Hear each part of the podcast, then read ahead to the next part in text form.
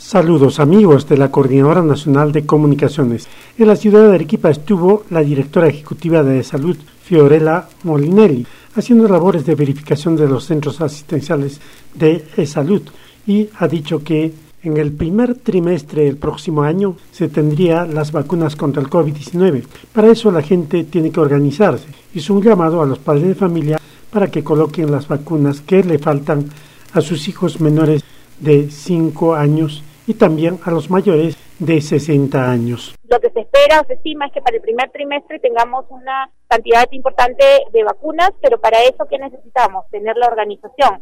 Por eso es que nosotros ahora yo estoy dedicada a recorrer todo lo que es los centros de primer nivel de atención y todo lo que es atención primaria. ¿Por qué? Porque tenemos que hacer un rol docente, capacitar cómo estamos aplicando la vacuna. Y qué mejor manera de hacerlo enseñándoles ahorita a ponernos rápidamente al día con las vacunas que no han recibido nuestros niños, nuestros adultos mayores. Eso es un preensayo. Cuando ya tengan sus vacunas completas, luego colocaremos las vacunas contra el COVID. Los ciudadanos están solicitando que los primeros en vacunarse sean los niños antes del inicio de labores escolares del próximo año, conjuntamente con los trabajadores de salud. Pero hay un grupo antivacuna que dice no nos obligarán a ponernos ni una vacuna. Seguro que habrá un debate amplio sobre el tema.